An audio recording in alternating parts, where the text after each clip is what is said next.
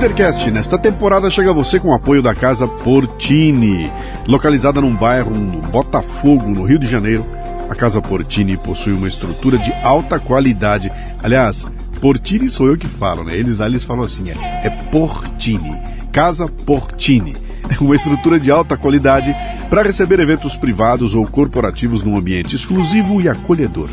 Treinamentos, reuniões, workshops, jantares e degustações podem acontecer num espaço multiuso. A casa dispõe também de um lindo estúdio de yoga e uma cozinha profissional, perfeita para aulas práticas e produção de vídeos. Visite o Instagram, arroba Casa Portini. Se escreve Casa Porcini com C.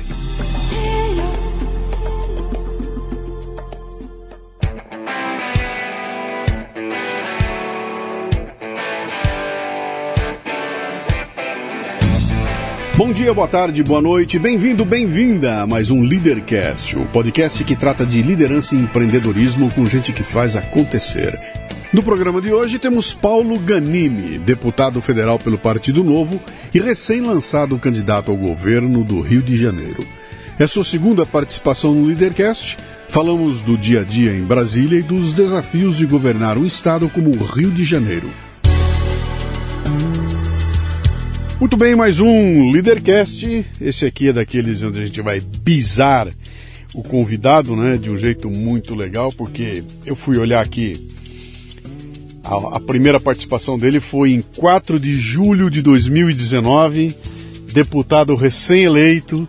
Chegou aqui, a gente bateu um papão, tá no ar esse Leadercast. Quem quiser então saber da história dele e tudo mais, procura aquele primeiro Leadercast. E Hoje, três anos depois, vai ser um barato, porque ele era deputado de primeira viagem, né? deputado federal, chegando em Brasília, cheio de planos. Três anos depois, nós vamos saber o que aconteceu. Então, grande Paulo Ganimi, seja muito bem-vindo de volta ao Leadercast. Muito obrigado, Luciano. É um prazer estar aqui com você e com vocês aí que estão nos assistindo, nos ouvindo né, aqui nesse podcast que é um barato, que eu assisto, ouço desde que eu morava fora, né? Comentei na outra sim, vez também. Sim. Antes de conhecer o Luciano, eu era um grande ouvinte do Luciano do Café Brasil. Então é um prazer estar aqui com você. Ah, que legal, né? Mas eu tava, eu, eu fui procurar hoje, né, para dar uma olhada. Ela falou, deixa eu ver como é que foi o papo com ele, né? Depois eu vi que lá no meio do caminho você também criou um podcast. Eu acabei participando também de um, Verdade. De um podcast seu, foi, foi muito legal. A gente mantém um certo contato aí, bastante. É, é espaçado, né? Eventualmente eu te mando alguma cobrança, se me responde alguma coisa. Meu, o que está acontecendo aí? É assim, assim, assado, e a gente vai trocando uma ideia. Então, vamos lá de novo. Quem quiser saber a história toda, como é que o Paulo surgiu, de onde ele veio, ouça o Leadercast anterior, que está lá no leadercast.com.br. Hoje nós vamos partir é, do momento em que ele chega em Brasília, é, assume o seu mandato e mergulha de cabeça naquele mundo da da política, cara. Vai ser deputado federal e agora resolve partir para um voo mais ambicioso ainda. Mas vamos começar pelo deputado federal. Se arrepende? Não, nem um pouco. É, é uma experiência de vida. Eu acho que transforma a vida da pessoa. E no meu caso, além de toda a experiência, tudo que a gente fez de bom, tudo que a gente aprendeu e, e as pessoas que a gente conheceu, os, os temas que eu conheci ao longo dessa jornada, eu ainda conheci minha esposa, né? É, então, é, um pouco depois de vir aqui, Sim. em outubro, e inclusive ela também é podcaster, né? Então, acho que é, isso também foi algo que vai ficar para minha vida para sempre, né? É, então, é uma mudança. Então, eu posso até sair da política um dia, mas a política de alguma forma vai ficar na minha vida para sempre legal. através da, da, minha esposa que que era repórter em Brasília, conheci me entrevistando na Câmara. Então, é, a política me trouxe isso de bom. Foi assim, cara? Foi assim. Pô, que legal, cara. Ela e... A gente vai, vai falar um pouquinho mais disso aí. Você, cara, você chegou lá em Brasília montado num cavalo branco, um cavalo laranja.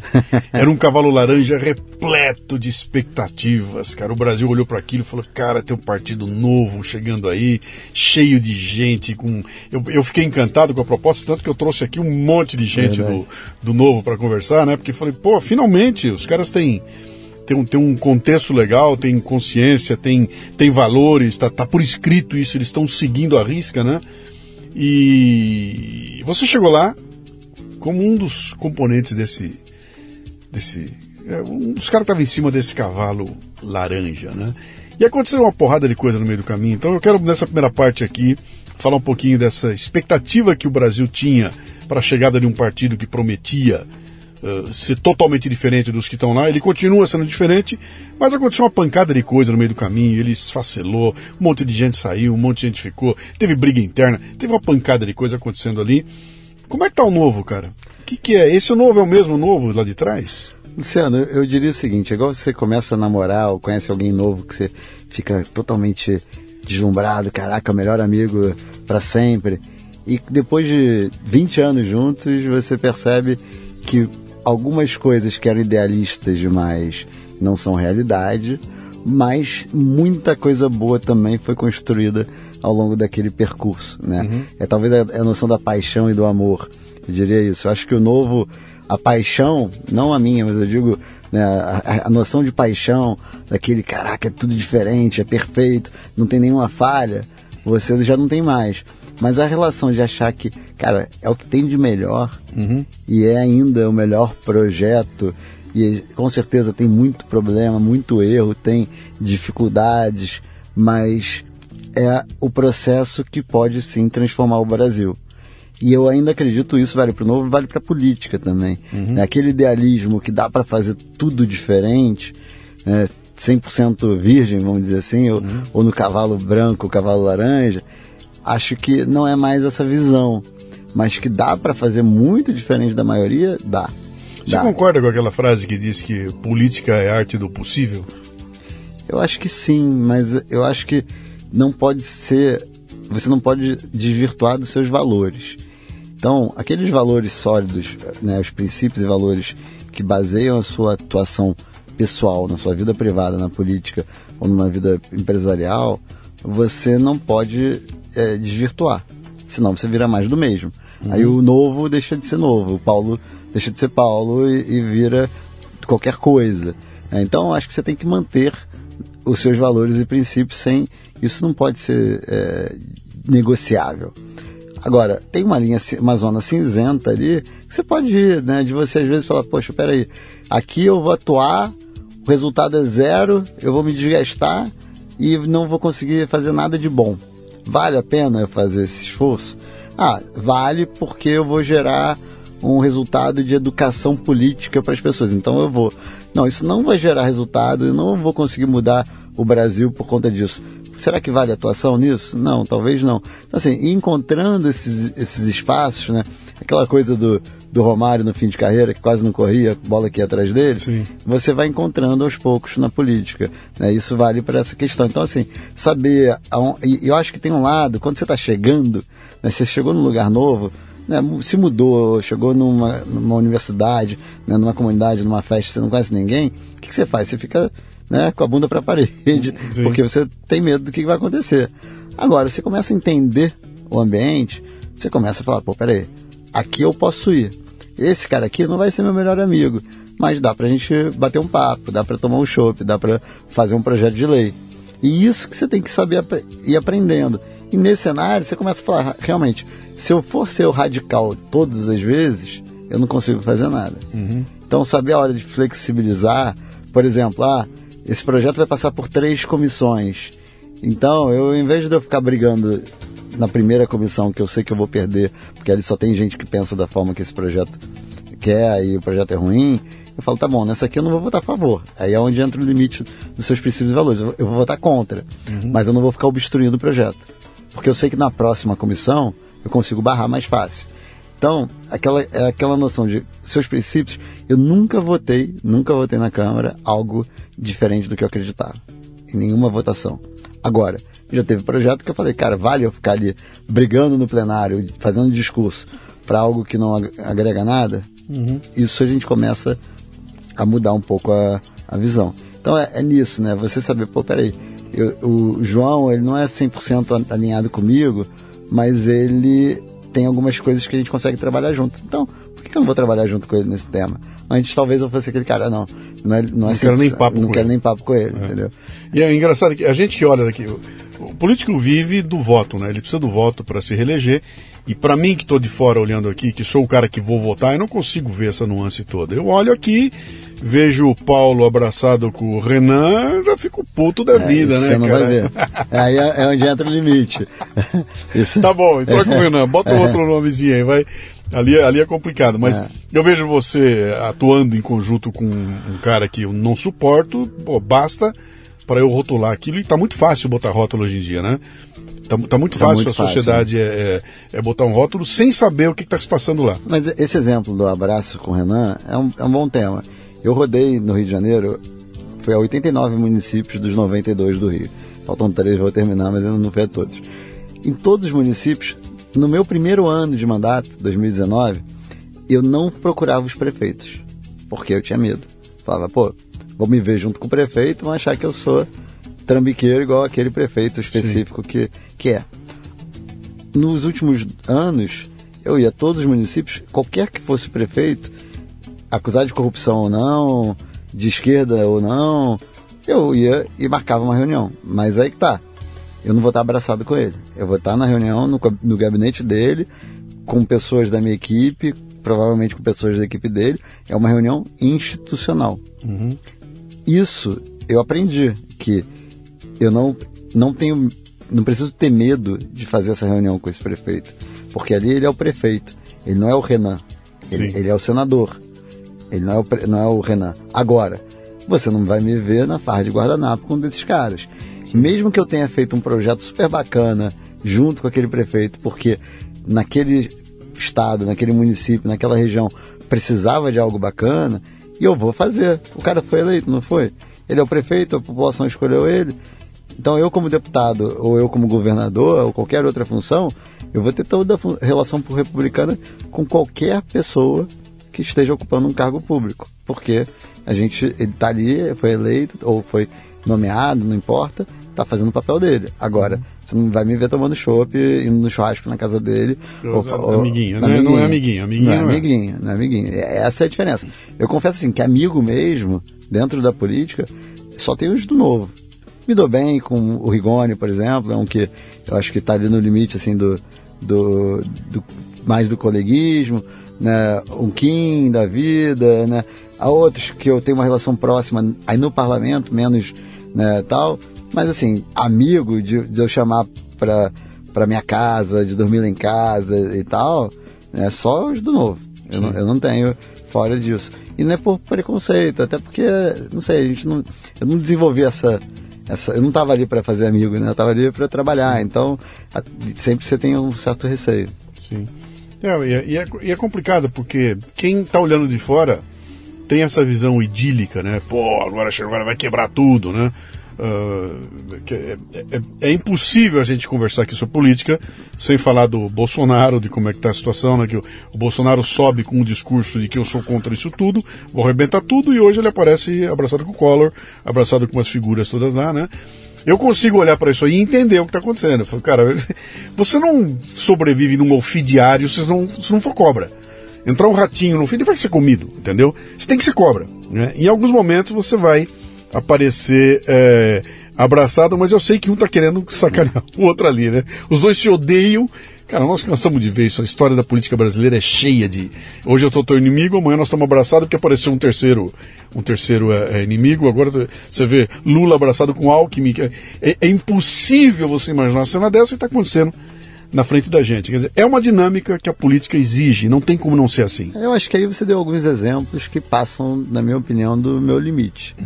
Eu não, eu, eu não colocaria é, um cara totalmente desalinhado comigo para ser meu vice.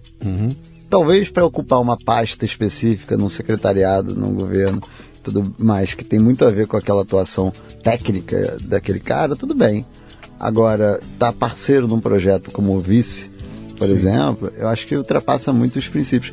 E fora assim, se voltar nas eleições, os caras estavam se agredindo alguns anos atrás. E Três anos, três anos atrás. né? é, e agora tá ali abraçadinho. Sabe, é, a desculpa de ao inimigo em comum ele é maior do que as nossas divergências tem um determinado limite. Eu até, eu até posso entender, ainda mais assim, ah, tá tudo bem. Olha, num segundo turno eu posso até escolher apoiar esse, esse candidato, porque eu, eu, eu, inclusive sou alguém que sou contra abstenção ou voto nulo no segundo turno. Eu acho que é escolha de Sofia mesmo e alguém tem que escolher e você faz parte da escolha. O fato de você não votar, você não está tirando a sua responsabilidade pelo resultado, Sim. né? Que muitos usam para isso. Eu sou contra. Mas uma coisa é eu votar no menos pior, ou até mesmo até falar, olha, votem no menos pior. Outra coisa é eu faço parte do projeto do menos pior. Sim. Entendeu? É, é bem diferente. Sim. Né? Isso para mim está dentro do limite que eu não que eu não tolero. Então assim, é, uma coisa é, olha, tá bom, Paulo, tem uma função técnica que se assume no governo, posso até refletir. Agora, eu pedir voto, eu estar tá ali como membro, como vice de um cara desses, cara, jamais, jamais. Assim, eu não vou falar nunca, fale nunca, né? Mas é, para mim é algo que me choca muito sim. esse tipo de, de relacionamento. Sim, sim. Como é que você. Você se surpreendeu, cara, depois de que você chegou lá, entrou naquele naquele ecossistema ali da câmara, né? Quando você senta e começa a ver aquelas figuras televisivas que aparecem aí a todo momento, né? E quando a coisa começa a funcionar, te surpreendeu essa dinâmica de funcionamento da Câmara, ou você de certa maneira já imaginava que seria assim? Só lembrando uma coisa, você é um cara que vem do mercado privado, você é um cara de resultados, você vem do mercado financeiro, você é um cara que, cara, ali um mais um dá dois, e se não fizer direito não vai dar dois de jeito nenhum. E você entra num ambiente onde Cara, para dar 2 é, é, é, difícil. Vai dar 2,5, 1,8 e é isso mesmo assim, né? Como é que isso te atingiu, cara? Não, assusta porque aquilo ali é totalmente improdutivo. Hum? Se fosse uma empresa, se fosse uma empresa, tava todo mundo demitido e a empresa teria quebrado, literalmente, né? Inclusive, é, do ponto de vista financeiro, as empresas estão quebradas, o Brasil está quebrado, né? Sim. Os estados estão quebrados os municípios estão quebrados. Então, assim, me surpreende, me, me surpreende aquilo ali funcionar. E tem um lado também, o que me surpreende positivamente, a equipe técnica é boa, os assessores são bons, alguns, né, tem também os que não são.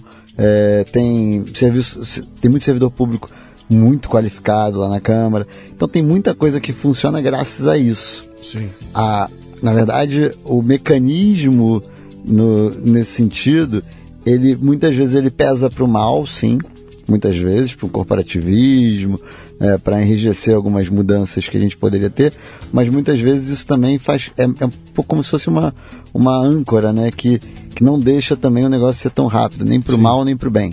Então, é, é, o, acho que o funcionalismo público ele é técnico, é qualificado de maneira geral, e ele ajuda a fazer a máquina funcionar mas também ajuda a fazer a máquina ser mais lenta, né? Eu tenho, eu tenho um exemplo maravilhoso para isso aí, né? Que é quando a gente vê as votações e tudo mais, está o presidente sentado na mesa lá e está aquela gritaria, aquela Sempre do lado dele tem um secretário isso. da casa que conhece o código de ponta cabeça, sabe tudo e vai no ouvido dele, ó, folhei ali na hora, é assim que funciona. Esse cara que tá lá, ele não entrou anteontem. Não, exato. Esse cara não é funcionário desse presidente não. que tá ali, ele tá lá há muito tempo é e ele trabalha para o presidente que tiver ali na, eh, tomando e, conta. Esse né? cara aí que faz o negócio funcionar. E além dele, ele tem outros ali atrás Sim. que também. E, na verdade, sentar qualquer um ali, se você sentar ali na cadeira do presidente hoje, falando você, não pela sua capacidade é, intelectual, mas pela sua inexperiência Sim. ali, você toca a, uma sessão da Câmara inteira. Porque você segue o que está escrito no painel, mais o que esse cara que se chama secretário-geral da mesa, e você faz. Sim. Qualquer um. E é justamente o que faz a máquina funcionar. E, e o secretário-geral da mesa, independe do partido, ele.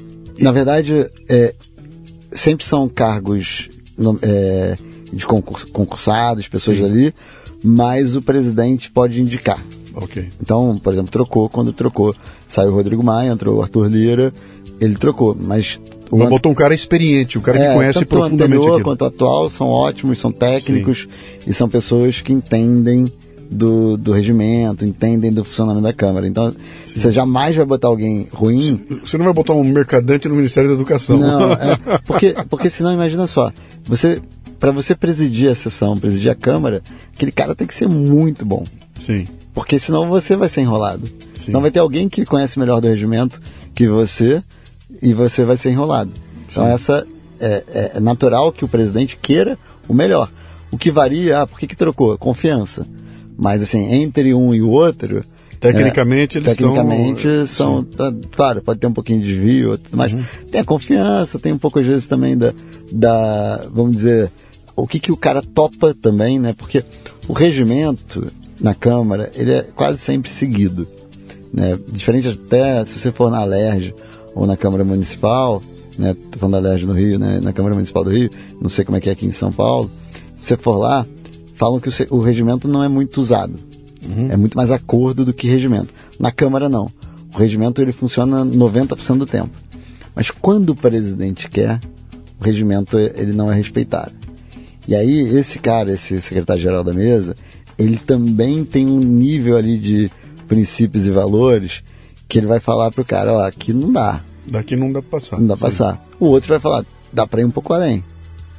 Entendeu? Ele, ele vai ter aquela noção, aquela visão da, da lei, no caso do regimento, até mesmo da Constituição, que também é baseia, a gente baseia muitas decisões na Constituição.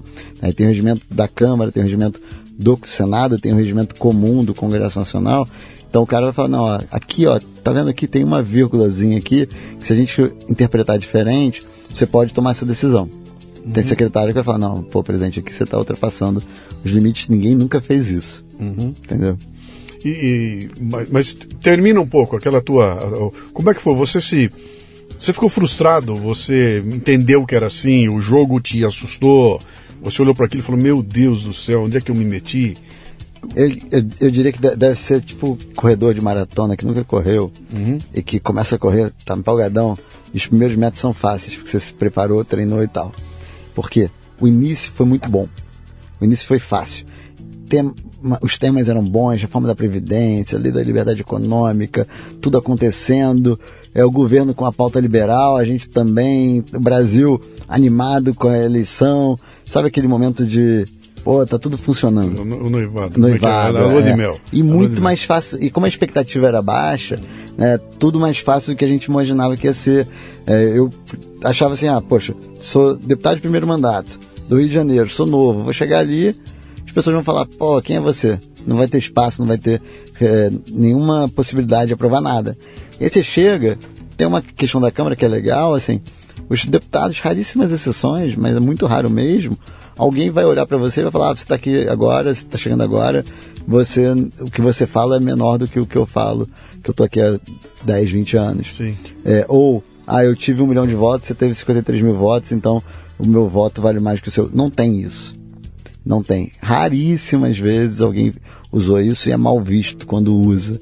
Então, você chega ali achando que vai ser pisoteado e você todo mundo te trata bem, tem espaço, as coisas acontecem, você fala, faz um discurso, pega bem, tanto ali quanto na rede social. Daqui a pouco tá todo mundo te procurando para defender pauta que você defende porque viram que não tem ninguém defendendo aquilo ali. Então assim, você começa a ganhar força você não imaginava. E a gente consegue fazer muita coisa com isso. Mas nessas pautas que são super importantes para o país, mas que às vezes são menos é, as midiáticas. midiáticas. Então, por exemplo, pauta de energia, pauta que eu fui muito atuante. Hoje eu sou, né, sem nenhuma falsa modéstia, uma das referências dentro da Câmara na pauta de energia. Desde a lei do gás, né, todos os outros temas ligados à pauta de energia, eu sou uma das referências. Uhum. Por quê? Porque é era um tema que ninguém estava dando muita atenção. Inclusive esse ano, quando o tema ganhou mais holofote, eu já estava com evidência no tema porque eu tinha trabalhado nisso uhum. sem ninguém ter dado tanta atenção.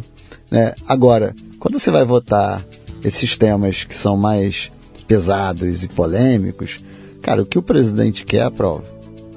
Aí você vê, caraca, como é difícil mudar. Sim. Entendeu? Então, é, tem essas pautas estruturantes, que são pautas boas, quando a gente até inclusive está junto com o que o presidente da Câmara é, ou o presidente da República querem, você ganha destaque, porque a gente fala bem, discursa bem, tem argumentos técnicos, ou até mesmo quando a gente quer bater de frente para ir contra. E às vezes até a gente ganha destaque porque é contra. Tem espaço na mídia, tem Sim. coisa, mas não consegue evitar. Nós somos oito do novo, além de nós, em algumas pautas, tem mais uns dez que votam junto com a gente E tratora mesmo. Tratora uhum. mesmo. Quanto do teu trabalho, se você pudesse botar num, numa, numa estatística, 100% do teu trabalho, do teu tempo, quanto desse 100% você é zagueiro, quanto você é atacante, cara? Quanto desse tempo você está impedindo que coisas ruins aconteçam e quanto é construindo coisas legais? Olha, eu, eu diria que deve ser meio a meio, porque se eu botar só o trabalho na Câmara, uhum. trabalho legislativo, aí eu diria que é mais da metade é sendo zagueiro.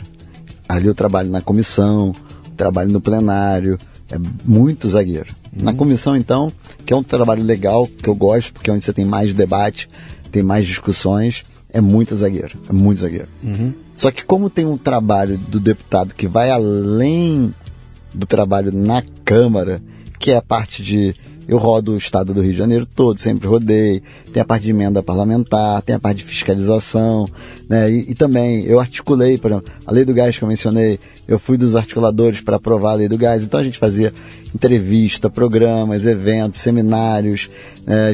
fora da Câmara também, na Firjan, no Rio, aqui em São Paulo. Então, se você juntar essa parte do trabalho, né? marco legal das startups, Sim. governo digital, se você pegar todas essas pautas grandes que a gente aprovou, foram muitas reuniões, eventos, entrevistas, debates para aprovar, para botar o tema em evidência, para dar destaque para aquela pauta e fazer com que aquela pauta fosse aprovada. Uhum. E aí isso equilibra um pouco o jogo. Agora, realmente, de terça a quinta ali, que são os dias que você é, fica ali na Câmara, envolvido em comissão, é 70% é zagueiro. Uhum. Agora, Eu trouxe a Ilona Bex uhum. Ferraz, ela fez uma entrevista que para mim é um clássico do Leadercast, né? E ela contou ali, ela falou, cara, teve um momento em que eu descobri que eu tinha que ler 100% do que botavam de papel na minha mão e eram pilhas diárias, porque se eu não lesse, ia passar absurdo um atrás do outro, porque os caras embutem, né, uma, é, uma atrás da outra, né? Mas acho que ela estava com a assessoria errada então, porque se você botasse assessores bons, técnicos e de confiança. eu acho que não deu tempo né, dela, dela montar essa tempo. assessoria, cara. Ela chega, é, chegou no momento que ela, ela tava enlouquecida, né? Porque ela, é, o que ela, e passa, e se minha assinatura estiver lá e quando passar lá na frente tornar bomba, é. é no meu CPF que vem a encrenca, né? É, não, tem, tem um lado que ela tem razão, porque quando você está no executivo, você, se você for ordenador de despesa, então, a responsabilidade cai em cima de você. Sim. É, e claro que tem interesses, às vezes, escusos ou não, para colocar coisa ali dentro. O famoso jabuti no projeto de lei, entra jabuti Sim. também em outras coisas. Então, assim, a responsabilidade nesse caso é um pouco maior. Eu não sou ordenador de despesa, né? Claro, sou até, mas do, dentro do. Nem sei se considera formalmente, mas assim, despesa de viagem, contratação de assessor, mas não com a relevância que tem. tem tem um pedacinho do orçamento secreto para você? Não, não, não, Mesmo se tivesse, eu ia recusar. Né? E até, e até o, mas até é. mesmo as emendas parlamentares, Sim. eu não sou considerado ordenador de despesa da emenda. Eu só encaminho para quem vai executar. Okay. Então, quem é o ordenador mesmo é o município, é a, a, universidade, é a instituição, ou até o ministério que é responsável por aquela situação. Então, eu só vou lá e digo: ó, esse orçamento vai para tal lugar. Uhum. Entendeu? Então, é claro que, do ponto de vista reputacional, Sim. se você manda para uma ONG que depois comete algum caso de corrupção, você tem alguma algum você tá impacto. Tá é, mas não do ponto de vista administrativo, né? Então é diferente. Então nesse ponto ela tinha razão de ser um pouco mais rigorosa. Mas assim, a gente, eu voto às vezes 50 projetos de lei na mesma numa comissão no mesmo dia. Uhum. Então, muitas vezes você lê o, o resumo que o seu assessor passou para você com a análise dele. Uhum. Tem que confiar. Né? Claro que no início eu era um pouquinho mais detalhista, queria ler tudo, porque até para criar confiança com o assessor. Mas depois que você gera essa, essa confiança, que o alinhamento não é só também técnico, jurídico, mas também de ideias, né, de princípios. Sim. Como é que eu voto nesses casos? De vez em quando acontece de eu olhar assim o projeto, a nota técnica e falar, pô, tá estranho. Aí eu vou abrir o projeto de lei para ler. Né, no detalhe, mas muitas vezes eu me inspiro só no que está na nota técnica. É, teve alguns, teve alguns, algumas encrencas aí que aconteceram. Eu me lembro do teu colega Alexis né, vira público para dizer, cara, assinei um treco imaginando que era uma coisa e no fim era outra, e aí a turma cai de pau em cima dele, porra, minha tua assina sem ler, não sabe o que está acontecendo Com você aconteceu alguma coisa parecida? Não teve alguma coisa assim? Não, já aconteceu de eu comunicar mal alguma coisa. Isso já aconteceu. Uhum. Né, de dois projetos meus. Na verdade, eu não era nem o dono do projeto, eu era o relator do projeto. E eu fiz um parecer. Isso teve um lá no início, em 2019, que era sobre sonegação de imposto. Uhum. Na, desculpa, na verdade era sobre lavagem de dinheiro. E os caras entenderam que era sobre sonegação. E aí o pessoal que acha que imposto é roubo e que que tem um bando de criptomoeda e não, não declara, achou que eu ia. Que, que o meu projeto, que o meu relatório, podia pegar o pessoal de cripto. E não tinha nada a ver. Porque o termo técnico para lavagem de dinheiro é ocultação de bens e serviços. Uhum. E aí o pessoal achou que ocultação de bens e serviços é o cara que tem cripto, tem tá. Bitcoin e não declara, ele estava ocultando. Não. É, é lavagem de dinheiro. Lavagem de dinheiro, se você só nega, não é lavagem de dinheiro. É outro crime, é outro. Sim. Não tem nada a ver, né?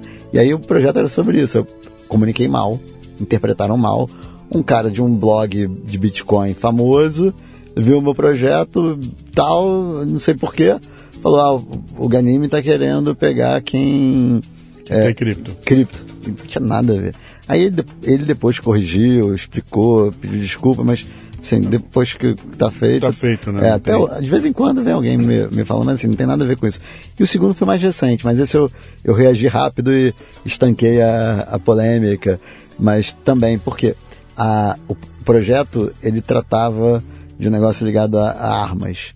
Né? E ele queria endurecer a pena para quem cometesse crime e tudo mais, e criava algumas questões que dificultava também para ter acesso a, a, a arma. E eu fiz um parecer mudando todo o projeto, que era ruim o projeto. E, e, apresentei um parecer no sentido totalmente contrário. No, no de pena, até que eu mantive o enregistramento de pena caso Sim. o cara faça besteira com a arma. Mas eu facilitei o cara ter o porte de arma, tirando um item que tem a subjetividade do, do porte de arma, eu tirei isso do, do da lei do desarmamento, né? Do, como é que é o nome? Eu, é, Estatuto, Estatuto de desarmamento, desarmamento. Então eu tirei essa subjetividade que o cara tem que explicar por que, que ele tem que ter arma. Então, assim, mantive critério técnico, tem que ter análise psicológica, análise técnica, isso eu não mexi. Mantive o que estava lá. Mas tem um item né, que fala, um dispositivo que falava que o cara tem que justificar que ele precisa da arma. E aí a Polícia Federal, a, quem, o, o, Exército, quem dá posse de arma, né, fala o seguinte, ah, pô, aqui eu acho que o fulano não tem, porque não precisa. Não, não tem que explicar por que precisa. Claro, tem que ter condição de ter um porte de arma, mas, mas explicar por que não. Só que a matéria da, da, do site da Câmara pegou como se tivesse aprovado o projeto original. E aí um site é, liberal fez uma manchete dizendo que eu estava enrijecendo é, o porte de arma. Cara, aí teve um influenciador que postou. Quando eu vi isso aí, eu falei assim, como assim? Porque me mandaram no WhatsApp. Aí eu fui entender, né? Aí a gente conseguiu que os dois apagassem, a câmera mudou o texto e, e, e pacificou. Mas assim, não foi algo que eu assinei, não foi nada Sim. que eu. Mas foi a comunicação. Como eu não comuniquei isso de forma muito é, grande, Sim. o pessoal rapidamente comunicou por conta própria. E aí comunicou errado. Esse foi uhum. erro técnico mesmo, assim, absurdo, sabe? O cara pegar um, um, texto e ao invés de pegar o texto final, que era o texto que estava sendo aprovado, ele fez a matéria em cima do, do texto original. Uhum. Você sofre pressões ali de, de, Você tem uma pressão. A pressão do teu eleitorado, que está lá o tempo todo te, te cobrando algumas coisas. Você tem a pressão do partido, que tem alguns interesses, que é, quer que você atue. Deve ter a pressão dos colegas de, de, de, de bancada que deve fazer fila para vir te pedir para assinar isso, assinar aquilo e tudo mais, né? Como é que essas pressões é, é, você você escuta o barulho da rua? Eu, deixa eu melhorar essa pergunta aqui. Quando eu tô lá na frente, em Brasília, gritando no meio da rua, xingando, etc e tal, chega em você esse barulho, não, não o ruído em si, mas essa pressão popular da, da turma. É, é, é, o Lula outro dia falou que a gente tem que ir na casa dos deputados, que lá na ah, frente, é pressionando a mulher e o filho do deputado, né? Que é um, um absurdo, né? Eu não quero chegar tanto, não. Eu estou mais preocupado, eu aqui, daqui. Você escuta a minha voz lá? Escuta, escuta bastante. Como que você escuta? Muda, muda voto, muda como, voto. Como é que você escuta isso? Não, aí cada, cada parlamentar vai reagir de uma forma diferente. Tem gente que vai fazer manifestação lá na Câmara. É, isso chega também. É, um pouco menos, porque é bem isolada a Câmara e tal, mas quando vão para a porta das comissões e tal, isso gera ruído. Mas chega mensagem no Instagram, muita mensagem é, a gente recebe no direct, é, o comentário nas nossas postagens. De vez em quando chega no WhatsApp. Também. Você lê teu Instagram? Você lê o, leio, DM, leio, o DM do leio, teu Instagram? Leio. Eu, não sou eu que respondo tudo, mas eu leio quase tudo. Principalmente uhum. quando não é mala direta, vamos dizer assim. Eu costumo ler até para entender o que está acontecendo. Mas assim, eu, a minha reação a isso, ela, eu nunca voto alguma coisa que eu discorde ou que eu concorde contra a minha opinião por conta dessa pressão. Nunca. Por quê? Porque os nossos princípios e valores são muito claros. Uhum. Então, isso serve para, às vezes, entender melhor um tema. Isso acontece. Então, alguns temas a gente tem uma visão né, baseada em algumas evidências. Às vezes chega informação e a gente fala, pô, peraí, tem alguma coisa aqui que faz sentido. Quando não faz, a gente tenta comunicar melhor. Esse é outro, outro ponto. Eu garanti que minha comunicação seja correta. Agora, a gente já cansou de votar tema que a opinião pública era totalmente favorável, 500 deputados quase votaram a favor, e eu estava sozinho junto com o Novo votando contra. Uhum. Então, essa pressão ela não chega ao ponto de eu mudar o meu princípio, meu valor e votar a favor ou contra alguma coisa por conta dessa pressão. Uhum. Os outros deputados mudam. Mas vale a pena eu continuar fazendo a pressão? Vale, vale a pena. Vale a pena. Isso é, e aí tem muita pauta que, inclusive dessas grandes que eu falei que a gente às vezes não consegue evitar, que a gente conseguiu evitar por conta dessa pressão. Eu vou dar um exemplo recente. É, tinha um projeto, uma PEC, na verdade, eu acho, era PEC, que era para mudar o Conselho Nacional do Ministério Público, uhum. que ia gerar um, um, uma, um órgão, fortalecer um órgão de controle do Ministério Público que com gente do Congresso ia fazer com que os, é, os procuradores não pudessem atuar para combater corrupção. Resumindo. Yeah. Assim, o Ministério Público tem problema, tá? Ele tem problema. Mas ele também é um órgão super importante no combate à corrupção. E aí era a PEC da vingança, que inclusive os próprios deputados que queriam aprovar estavam chamando de PEC da vingança. O presidente Lira botou para votar e perdeu no voto. Isso é raríssimo acontecer. E por que, que ele perdeu no voto? Por quê? E por muito pouco, se não lembro, se foram oito votos ou algo parecido, cinco votos. Por que, que ele perdeu no voto? Porque era um negócio absurdo. Quem ia votar a favor, estava votando a favor, na maioria, ou porque estava querendo essa vingança, ou porque tinha medo dos líderes dos seus partidos, dos presidentes dos seus partidos. Então, muita gente votou a favor sendo contra, por conta dessa pressão. Só que alguns começaram a fazer a conta. Peraí, o que, que é pior? Eu perder o, o apoio do meu partido, perder é, o fundo eleitoral ou perder meu eleitor. E alguns votos foram mudados por conta disso, por conta dessa pressão. Tiveram outras coisas mais, assim, a, a na, na, o jabuti lá da, do gasoduto, do Brasduto, que é um absurdo que estão querendo colocar.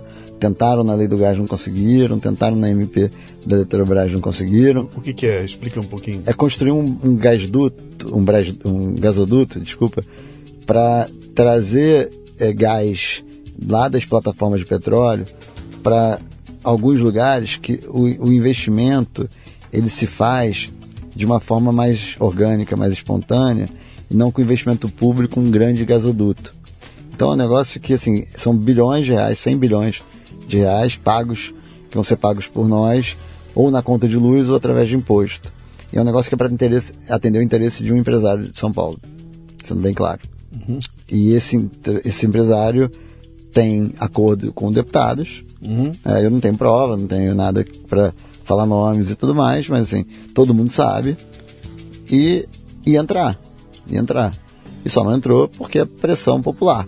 Nesse caso, na última tentativa agora que eles fizeram, que foi no projeto 414, no PL 414, a imprensa ajudou também.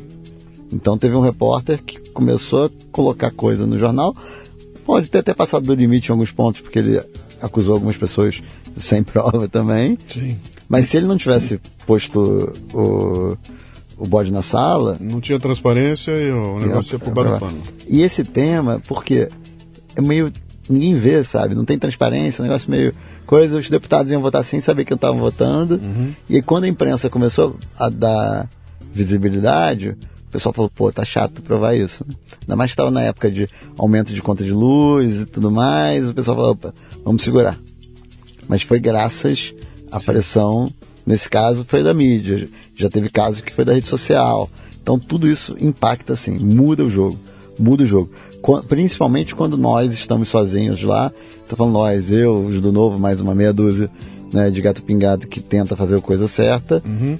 Se não tivesse o apoio popular, mesmo os deputados que não são envolvidos com aquilo, eles deixam votar ou votam de acordo com o que o líder manda, que o partido manda, então não estão nem aí, sabe? Então, assim, o deputado X, ele não é corrupto, ele não está envolvido naquilo, ele não vai ganhar dinheiro, não vai ganhar voto, mas ele não quer se estresse, ele nem sabe que está votando, é um tema técnico, complicado e tal. Ah, como é que tem que votar? Tem que votar assim. Tá bom, ele vota assim. Aí quando vem a pressão popular, quando vem a, a mídia, quando vem isso tudo, o cara, pô, peraí, o que, que a gente está votando aqui? Pô, tô vendo essa matéria que tá chegando para mim, ou tô recebendo um monte de mensagem no Instagram, no WhatsApp, falando que se eu votar isso eu tô sendo corrupto, eu tô sendo conivente com tal tema. Aí o cara, opa, peraí, uhum. deixa eu analisar melhor. Aí ele vota contra. Por isso a pressão é, é, é importante, importante, que ela, ela, Agora, não precisa ser pressão que eu já sofri, é, que não mudou meu voto nem nada, mas assim, me xingando, ameaçando, ameaçando chamando de alienígena, né? Já fui chamado de tudo que é coisa. Assim. Minha esposa também já foi agredida verbalmente por gente no WhatsApp, no Instagram. Então, assim, isso acho que nem com os que eu discordo, eu ah, recomendo isso para ninguém. Não é isso. Sim. É falar da pauta, é falar do tema, é falar é, mal dele por ele estar tá votando aquilo ali. Não agredir, não, não falar ofensa, né? Uma vez tem uma pauta que o cara falou que se eu fosse para Minas ele eu fosse na cidade dele, ele ia me enfiar o cacete. Hum. Aí depois ele deve, alguém deve ter dado algum conselho para ele, ele veio pedir desculpas. Uhum. Que coisa, cara. Eu tô aqui agora te perguntando como um. Eu bati um papo com você quando você logo se assumiu, você me contou a história, olha, eu tava fora do Brasil, trabalhei no, no, e resolvi que eu ia entrar nessa aqui porque tive um chamado, etc e tal, né? Você recomenda para qualquer brasileiro que tenha condições de entrar nessa, nessa briga de ir para Brasília e assumir. Eu não, não, digo transformar aquilo na sua profissão de vida, mas a, apareceu a oportunidade, cara, vá, participe e faça. Isso é recomendável ou é só para quem tem talento, só para quem está tá afim? É, é, deveria ser uma missão. Se eu não me engano, eu conversei com o Alexei e ele falou para mim, falou, cara, eu sou empresário, bicho. E eu entrei lá porque alguma coisa tem que mudar. Mas eu não tenho muita expectativa de se eu vou continuar lá, se eu vou ficar ou não. É. Se eu tiver que sair na próxima, minha missão está cumprida. Uma, uma, parte eu fiz. Eu fui lá e botei a mão na, na, na massa. Eu não fiquei sentado xingando só, né? Ô, Luciano, eu recomendo até o processo de eleição já é um grande aprendizado. Você aprende muito sobre pessoas, sobre seu país, seu estado, seu município você aprende sobre você, porque você está vendendo um produto. E Sim. o produto é você. Então você tem que conhecer bem esse produto. Então, assim, é, uma, é um baita aprendizado. Só a eleição já, já vale o esforço. Sendo eleito, mais ainda. Agora, eu acho que não é uma questão de talento, porque pegar os oito deputados do Novo, são oito deputados totalmente diferentes, uhum. alinhados nos princípios e propósitos, na visão de mundo, votação quase sempre não tem discórdia, mas atuação diferente. Então você tem o Marcel que vai para o plenário, faz discursos lindos, que todo mundo vibra e tal. Você tem o Lucas que vai para o bastidor, articulação e tudo mais. Você tem a Adriana que aprova projeto pra caramba, porque ela tem o jeito dela que é chata pra caramba. Eu falo isso, porque ela, eu falo isso pra ela também. Ela é, sabe, aquela pessoa insistente, perseverante, e enche o saco de todo mundo até aprovar o projeto dela.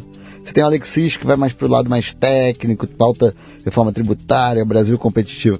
Então, o Gilson é o zagueiro lá da, da comissão de é, CCJ, comissão de Constituição e Justiça, né? Então, assim, cada um, eu não citei todos, mas todas características Sim. mais diferentes.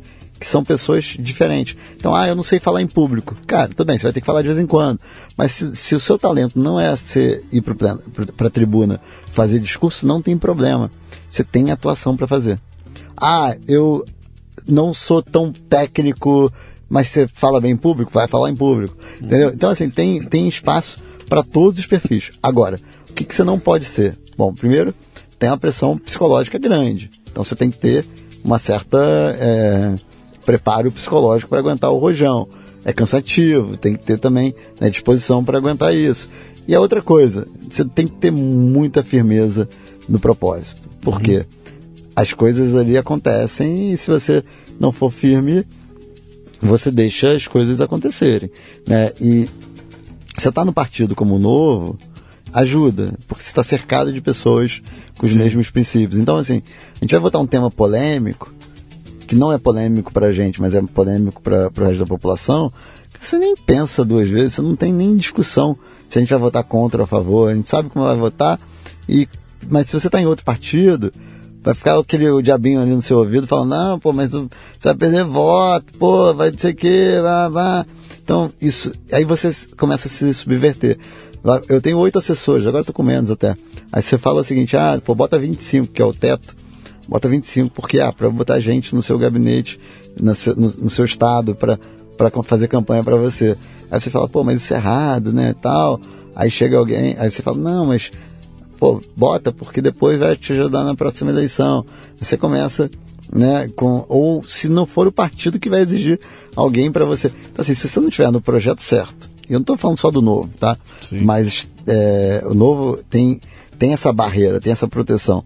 Se você não estiver com as pessoas certas, se você não estiver próximo da sua família, dos seus amigos, sabe aquela coisa? Isso vale para o jogador de futebol, vale para o político, né, da cabeça, né, de você manter a cabeça no lugar, uhum. vale para você falar o seguinte: olha, eu tenho que estar próximo daqueles que estiveram próximos comigo de minha vida toda, porque é isso que mantém você são do ponto de vista psicológico. Até porque Brasília, né, não estou falando Brasília como um todo, mas assim, ali a Câmara é um mundo à parte. Você vive numa bolha. Então é importante também você voltar para o seu estado, estar tá na rua, Sim. rodar. Então assim, se você tem condição de fazer isso, cara, vá, porque vale a pena. É uma experiência incrível. E, poxa, se a pessoa é do bem, quer fazer as coisas certas, conhece de algum assunto ou gosta de aprender, ela vai ser muito melhor do que qualquer um daqueles que estão lá para roubar, para fazer. Então, assim, é, não ser bom em alguma coisa não é o motivo para você não ir. É, porque ali é o que tem mais da gente ruim um bando de coisa. Uhum. Mas só de você ter princípios e valores corretos e firmes, poxa, vale muito a pena. É, um, um, bom caráter que não tem competência técnica ele vai estar ocupado, ocupa o espaço do mau caráter que tem ele, competência técnica. Ele, é pelo menos 0 a 0 né? Não é negativo ali. É verdade. Inclusive, Luciano, acho que você podia pensar nisso na próxima eu? eleição. É. Não, mas aí quem vai fazer o Café Brasil, ah, cara? Quem que vai fazer o Lidercast? fazendo, é. Eu não dá pra fazer, não tem como, né? Você está ouvindo o Leadercast, que faz parte do ecossistema Café Brasil, que você conhece acessando mundocafebrasil.com. São conteúdos originais distribuídos sob forma de podcasts, vídeos, palestras, e-books e com direito a grupos de discussão no Telegram. Torne-se um assinante do Café Brasil Premium. Através do site ou pelos aplicativos para iOS e Android, você pratica uma espécie de MLA, Master Life Administration, recebendo conteúdo pertinente, de aplicação prática e imediata que agrega valor ao seu tempo de vida. Repetindo, mundocafebrasil.com. Meu caro, aí não contente então com esse rolo todo, com essa confusão toda de ser um deputado federal, em algum momento passa diante de você a possibilidade de se candidatar a governador pelo Rio de Janeiro, cara. Eu não consigo pensar em nenhuma posição pior no Brasil. Eu, talvez a posição que o Bolsonaro ocupa hoje seja, seja tão ruim quanto, cara. Porque, cara, eu nunca vi ninguém apanhar 24 horas por dia, todos os dias, 24 por 7, né? Mas o Rio, especialmente, é uma coisa. Como é que. De onde pintou isso? De onde veio essa ideia? Eu acho que o Rio é pior do que o presidente da República, é. hein? Eu, eu, acho. Não, não sei pela exposição, mas pelos problemas que tem, hum. acho que é bem pesado. Não, é- da mesma forma que a minha entrada para política não foi um estalo, não foi um raio que caiu e falou, ah, ou aquela Deus que veio falar comigo Sim. e tal. A minha, a minha decisão de ser candidato ao governo também não foi repentina. Eu não pensava, quando eu fui candidato em 2018, não era um plano de carreira, ah, na próxima eleição, ou daqui a oito anos eu venho candidato ao governo. Não. O máximo que eu pensava era, de repente, né, em 24, vir candidato a prefeito, ou mais para o futuro. Até eu tinha mais essa visão de ser prefeito, e não por conta do tamanho, nem por conta da dificuldade de ser eleito, mas porque eu acho que o trabalho de prefeito é legal. Uhum. Você tá mais ali, é mais resultado rápido, sabe? Eu, dar resultado rápido, eu gosto disso também. Mas, então, assim, a minha trajetória foi muito. Cara, pô, deputado, eu gosto de ser deputado. Isso é uma pergunta que muita gente faz. Ah, mas você está indo para candidato a governo porque você não quer mais ser deputado? Não, eu gosto. Eu gosto, se pudesse, se tivesse eleições em períodos separados, eu me candidataria aos dois, né, e tal. Mas qual é o ponto? Eu vi na política do Rio, do Brasil, né, a necessidade. Não, deixa eu voltar, na verdade. Vou, vou retroceder aqui. Quando eu fui candidato a deputado federal, eu não pensava em ser candidato a deputado federal. Eu pensava, cara, a política tá uma grande M, o Rio de Janeiro tá uma, um grande problema, eu quero ajudar.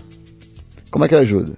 E eu já era filiado ao novo, né? Então, o processo já, isso está lá até no, no, nosso outro bate-papo. Então, assim, eu já era filiado ao novo, já acompanhava o projeto, tinha Lava Jato, tinha tudo isso estava acontecendo. Eu falei assim, cara, eu quero ajudar a política. E tinha eleição em 2018 para quê? Para deputado federal, deputado estadual, governador, senador e tal. O novo não ia lançar deputado federal. Desculpa, deputado estadual. Ia lançar só deputado federal. Então eu falei assim, ah, cara, o cargo que dá para eu ajudar, né? Já é meio loucura, mas não vou ser candidato ao Senado, nem ao governo, nem a presidente da República, é claro. Então, assim, vou ser candidato ao quê? A deputado federal. Que era o mais simples ali que eu podia fazer. E as pessoas falaram, Paulo, você é maluco, né? Você não vai ser eleito deputado federal na primeira eleição. Maluquice, fui. Mas eu não entrei ali pensando, ah, quero ser deputado federal, quero ajudar. Cara, onde é que eu posso ajudar? Como deputado federal. Sim. Hoje, quando eu olho para o Rio, eu falo, cara, o que, que eu posso ajudar mais?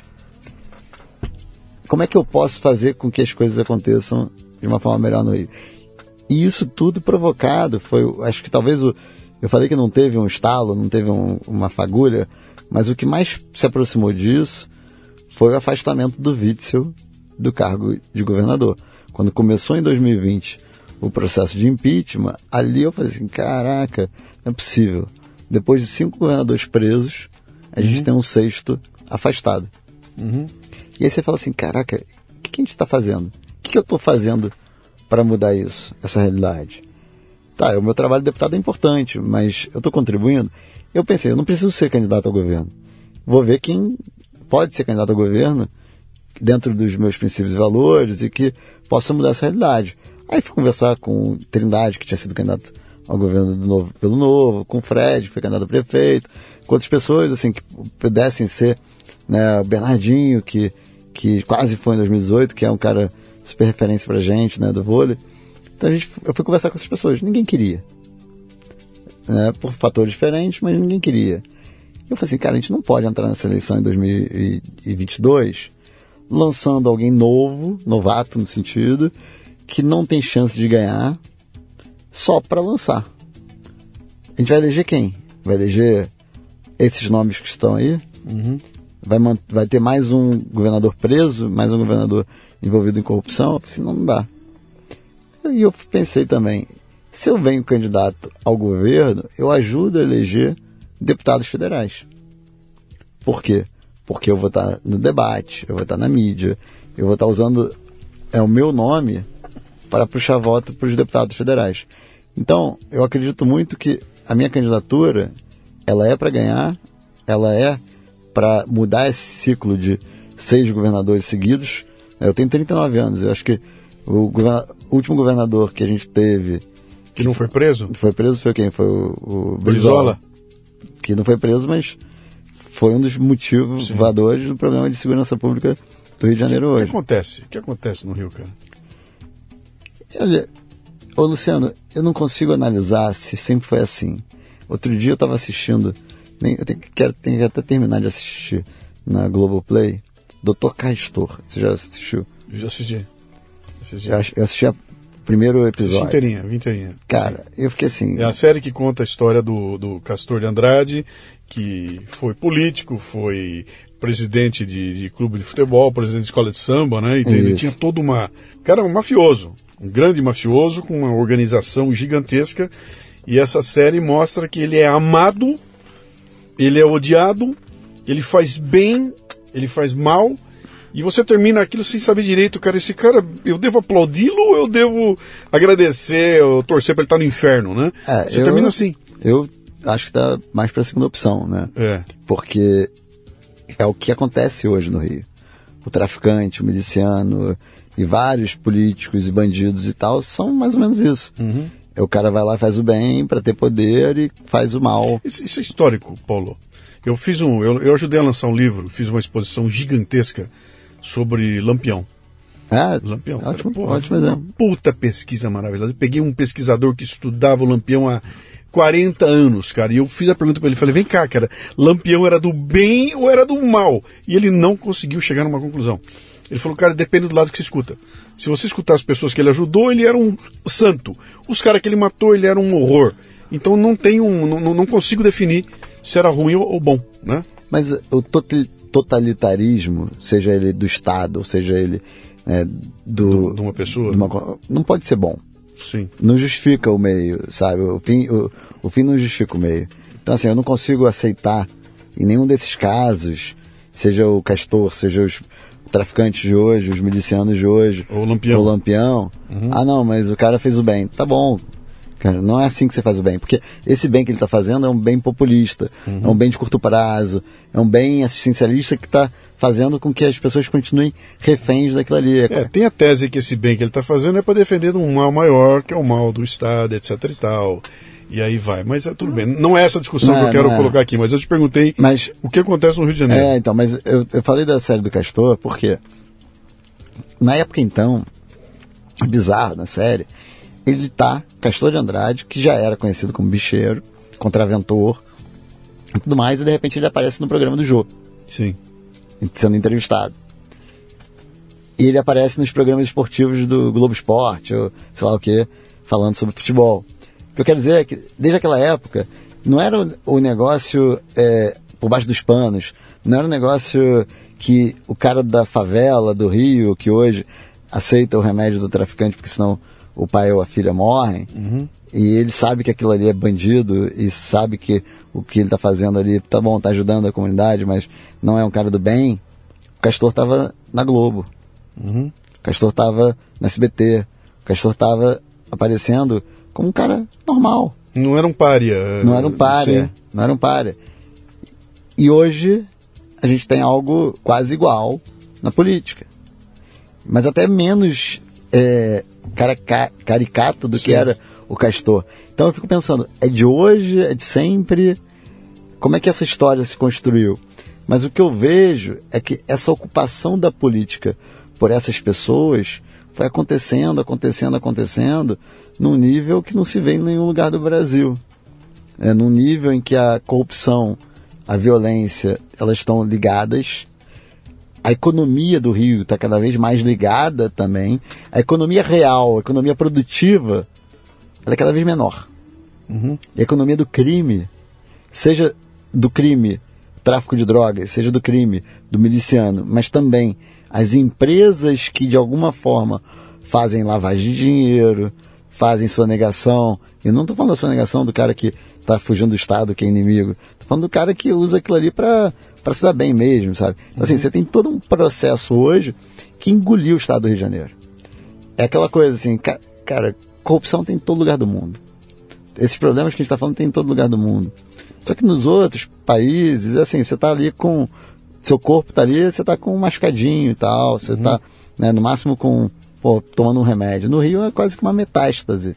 Então, cara, não, não tem uma, um, um estereótipo do malandro carioca que, que é dos anos 40, 50, cara Já era, isso já é, já é, é, é folclore no Brasil, né? Se perguntar, ah, define o carioca, é o malandro, é o malandro. Define o baiano, pô, o baiano é, é, é, é como é que faz tudo devagar, o baiano é preguiçoso, né? Define o paulista, o paulista é mal-humorado. É, define o gaúcho, pô, o gaúcho é aquela coisa de querer ser um machão? Tem um estereótipo no Rio de Janeiro quando o cara é um carioca, é, é um malandro carioca, né? Mas, Luciano, tem um, uma coisa da malandragem que ela até um determinado nível é boa.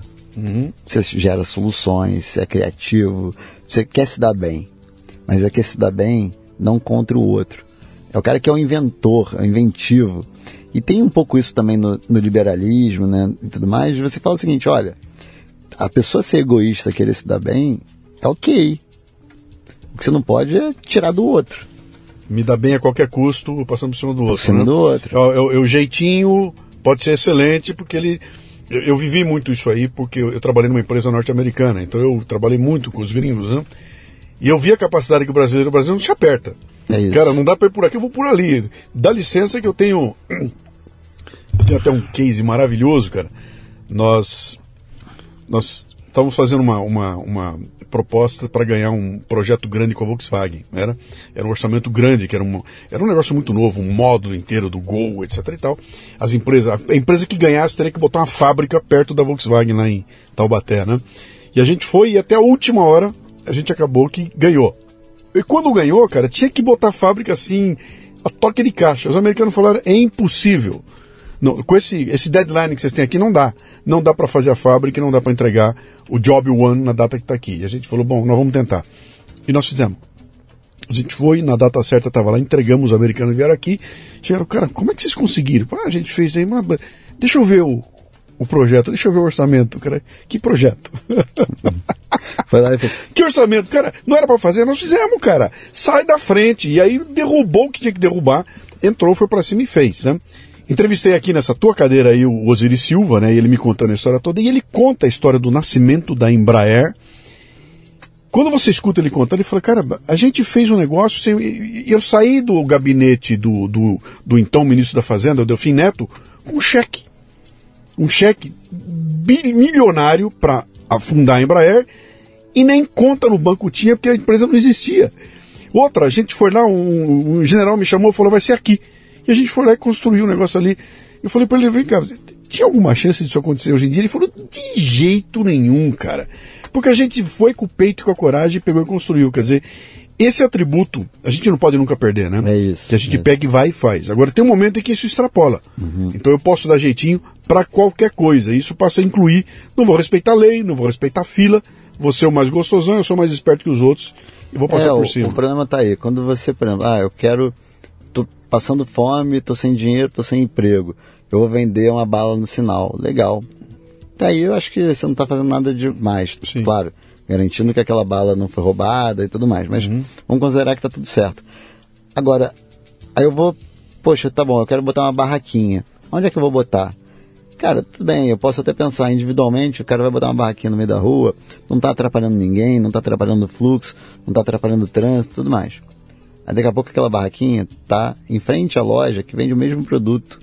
Que, paga imposto, etc e tal. Que ele. Aí você já começa a ultrapassar uhum. esse limite. Ou não está mais na calçada, está no meio da rua, ultrapassando o trânsito. Entendeu assim? Qual é o limite do aceitável? Uhum. O Rio passou do limite do aceitável. Então, essa inventividade, é, o cara está se virando para resolver os seus problemas, para não estar tá roubando ou para não estar tá morrendo de fome, legal. Mas você também não pode estar tá sacaneando o outro que está querendo fazer a mesma coisa que você. Uhum. É, e no, a mesma coisa, poxa, tá bom. Você tem. É um cara que é professor de história. Tá precisando de emprego. Aí você tem um amigo que sabe que trabalha no governo e que tá faltando um professor de história ali, tem uma vaga temporária e tal. Cara, posso dar aula de história ali? Pô, beleza. É, na, no privado acontece isso, você indica um pro outro, relacionamento e tal. O cara vai lá dar, dar aula de história. Tudo bem, podia ter sido um concurso, mas é uma vaga temporária que tinha que é, resolver rápido e tudo mais. Só que, na verdade, a, a, daqui a pouco é o seguinte: olha, tem uma vaga de professor de história, eu sou professor de matemática. Posso ir ali? Tá bom. Pô, mas aí eu vou entrar para dar aula de história. Eu chego na sala, eu não sei nada de história, uhum. porque eu sei de matemática. Não dou aula. Aí o aluno não tem aula. Alguém está pagando salário. Às vezes você nem vai para a sala de aula. Uhum. Você fica em casa recebendo seu é, salário. É, sim, sim. Entendeu? Então, assim, o, a nossa flexibilidade, ela vai até um limite, né? Você botar a indicação política, por exemplo, cara, não tem nenhum problema. Se você, cara, eu tenho baita é, engenheiro que entende tudo de infraestrutura, que entende tudo de, de transporte, e você fala, cara, Paulo, conhece esse cara, ele é o melhor do Brasil para ser seu secretário de transporte. Qual? Você me indicou, é uma indicação. Uhum. Aí eu vou lá e contrato o cara. Aí não, você vai lá e indica seu primo, seu sobrinho, Sim. que nem, nu- nunca fez nada na área, de outra área, eu boto ele para ser secretário de transporte. Cara, isso não pode. E o Rio é hoje é isso. Sabe? Não é mais aquela coisa, pô, tá bom, vamos fazer aqui, por exemplo, aqui, me- aqui mesmo no governo federal, né? Tereza Cristina era uma deputada, Uhum. mas que entendia tudo o assunto que ela estava tratando. Qual o problema de ser uma indicação política, mesmo que não tenha sido, mas alguém político ocupando uma vaga Sim. técnica? Se ela entende do assunto, o próprio Mandetta, independente das polêmicas que vieram Sim, depois, sim. mas era um médico que entendia de, de saúde no Ministério da Saúde. Qual o problema? Né? Então, é, você ocupar cargos técnicos com pessoas políticas, eu não tenho aversão à política. Ainda mais se eu quero que todo mundo entre para a política algum dia, se isso acontecer, se eu estou falando num mundo utópico, até porque não tem cargo suficiente para isso, todo mundo um dia ser político. Agora, você não pode ter alguém que não entende do assunto naquilo ali. E o Rio é uma bagunça nesse sentido. Cara, assim, você vê o governo que bota o cara que não entendia nada para ser secretário, é, esquema de corrupção. Agência Reguladora do Rio, de gás e esgoto, de gás e saneamento, a Genersa, nomearam um delegado de polícia para essa agência. O que, que ele entende de regulação? Nada, nada. Passar, passou um tempo, o cara foi preso, envolvido num esquema com um bicheiro. Ele é o exemplo perfeito né, do que é imperfeito ou, ou é absurdo do Rio, porque ele foi uma indicação política para um cargo técnico, sem entender nada do assunto e ainda era envolvido com o esquema. Eu tenho um caso, eu entrevistei o Confúcio Moura, quando ele era governador lá de Rondônia, né? Ele contou, ele falou, eu assumi o governo aqui quando eu botei a mão na Secretaria da, da Saúde, que eu olhei o que era aquilo, eu nomeei um delegado de polícia como secretário da saúde. Porque aquele era uma quadrilha. E a única forma de desbaratar uma quadrilha era com um delegado de polícia. Ele foi, quando ele botou ordem, eu troquei ele por um médico. Nesse caso fazia sentido até. Tem um, né? tem um É- objetivo é, aí, né? É a exceção da, que Da regra, da né? regra, né? É, É. Pois é, né? E, assim, voltando a esse ponto do Rio, é, você olha as opções políticas, o descaso político, a corrupção. Rio de Janeiro já foi quarto lugar do IDEB, Índice da Educação Básica, hoje é o vigésimo. Vigésimo Sim. do estado do Rio. Segurança Pública, ranking do CLP, que faz um ranking de competitividade. O Rio é o 27 em segurança pública. Ou seja, é o último lugar Sim. do ranking de segurança pública. Quando você fala do, de responsabilidade fiscal, o Rio está entre os piores.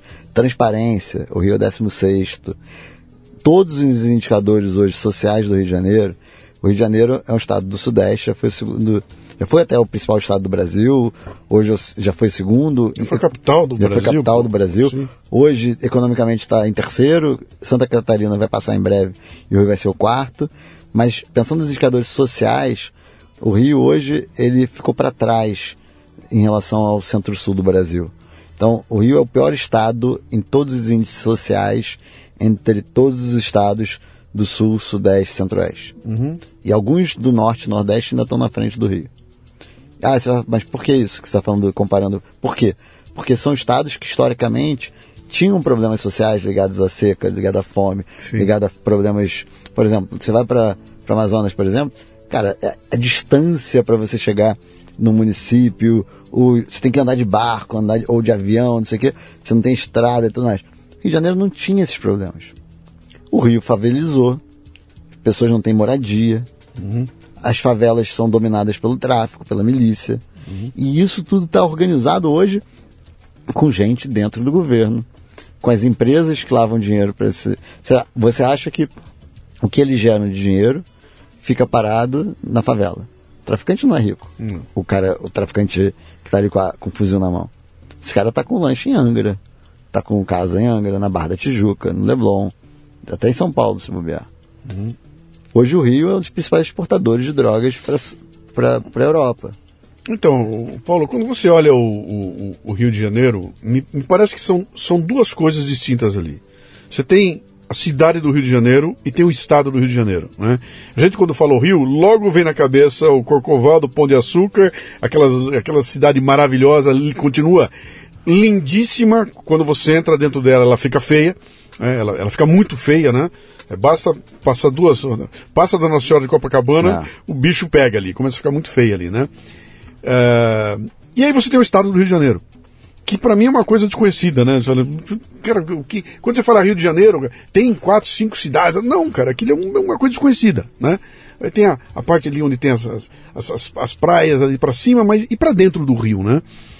Esse quadro que você passa dessa bagunça toda é a cidade do Rio de Janeiro ou é o estado como um todo?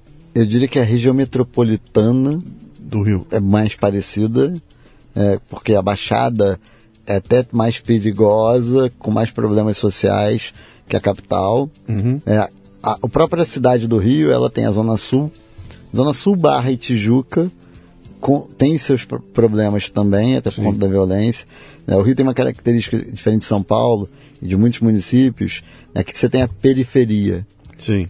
Lá no Rio você não tem a periferia. Você tem um morro. Você tem um morro. E a favela, a comunidade está dentro, dentro do, do, do bairro do, nobre aqui é separado. Sim. Então, isso tudo tem um lado bom, até cultural, até de, de poxa, você convive, né, tem um, é muito menos segregado, né, a cidade partida, o Rio é uma cidade menos partida nesse sentido, Sim. porque a convivência é maior, isso é legal até do acho que, acho que foi o Mota que eu ouvi falando, ele contando da diferença da favela paulista da favela carioca, né? Favela carioca parece que tem luz, né? Ela está iluminada, ela está exposta, ela tá, a, carioca, a, a, paulista, ela é, ela é soturna, ela é, é. escura, ela é muito mais escondida, né? né? Escondida, isso, né? Isso aí. É. Então, assim, o, isso é o, é o lado bom disso, mas o lado complicado é que você vai falar, ah, mas a, a Ipanema é seguro, mas tem uma favela do lado. Então também não é tão seguro assim. Ainda, e hoje está com muito roubo de pedestre, roubo de Sim. na rua, sabe? Tá, a, o, se você olhar os índices de violência, assassinatos, mortes violentas diminuiu.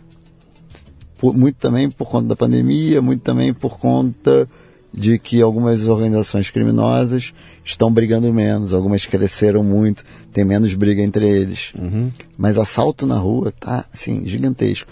Hoje você vai perguntar para uma pessoa que vem de fora do Rio, que vai para o Rio para visitar, vários recebem recomendação de desinstala do celular os aplicativos do banco, porque está tendo um golpe do Pix. Sim. Então você chega lá no Rio, felizmente não aconteceu comigo, mas assim, você chega lá, o cara não vai roubar seu celular só.